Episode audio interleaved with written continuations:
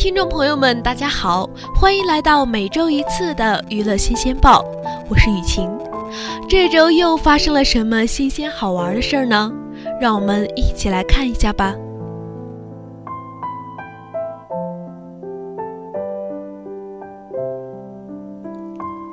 一到节假日，总想找个地方安放躁动的心。近期，山东周村又一处游玩好去处已经开工建设。凤凰山田园综合体项目，田园综合体作为乡村新型产业发展的亮点措施，是集现代农业、休闲旅游、田园社区为一体的特色小镇和乡村综合发展模式，是新田园主义的主要载体，更是实现乡村振兴的重要手段和主平台。乡村振兴也罢，田园综合体也罢，归根结底就是八个字：城乡融合，共享田园。这就正好满足了都市人亲近自然、返璞归真的需求。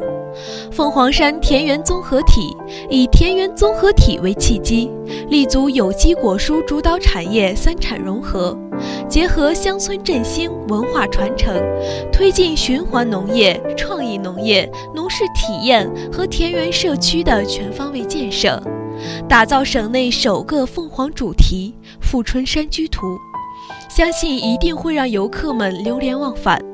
不知道该如何度过漫长假期的朋友们，可要留心了。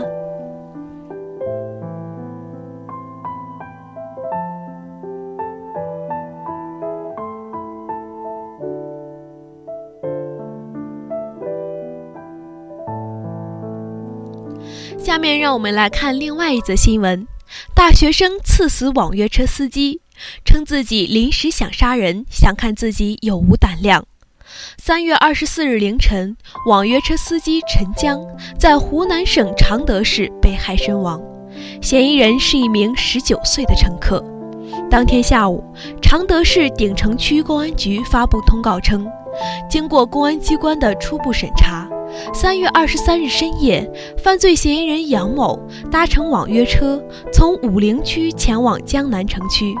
三月二十四日零时左右，在江南城区大湖路长南汽车总站附近下车时，坐在后排的杨某趁司机陈江不备，朝陈江连捅数刀，致陈江死亡。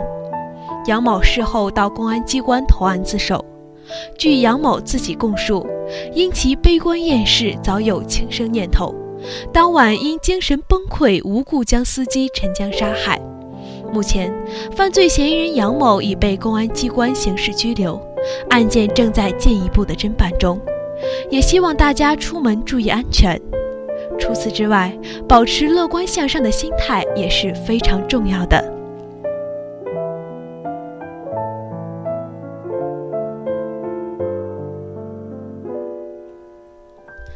好了，今天的娱乐新鲜报到这里就要跟大家说再见了。我们下期再见。